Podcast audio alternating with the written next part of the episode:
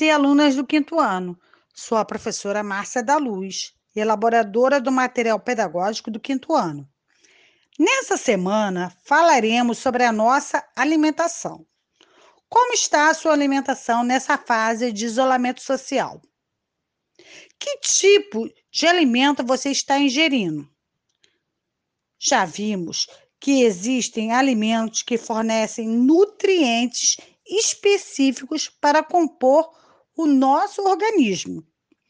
E para isso, a nossa alimentação deverá ter todos esses nutrientes, principalmente para preservar nossa saúde nesse momento tão crítico.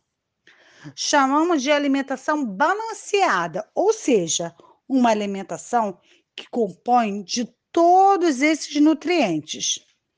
Dê uma olhada no material pedagógico dessa semana para saber em quais alimentos encontramos cada nutriente.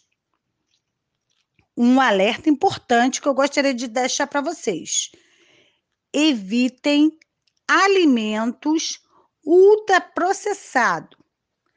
Prefiram alimentos in natura e bebam bastante água, principalmente nesse inverno, que não sentimos muita sede.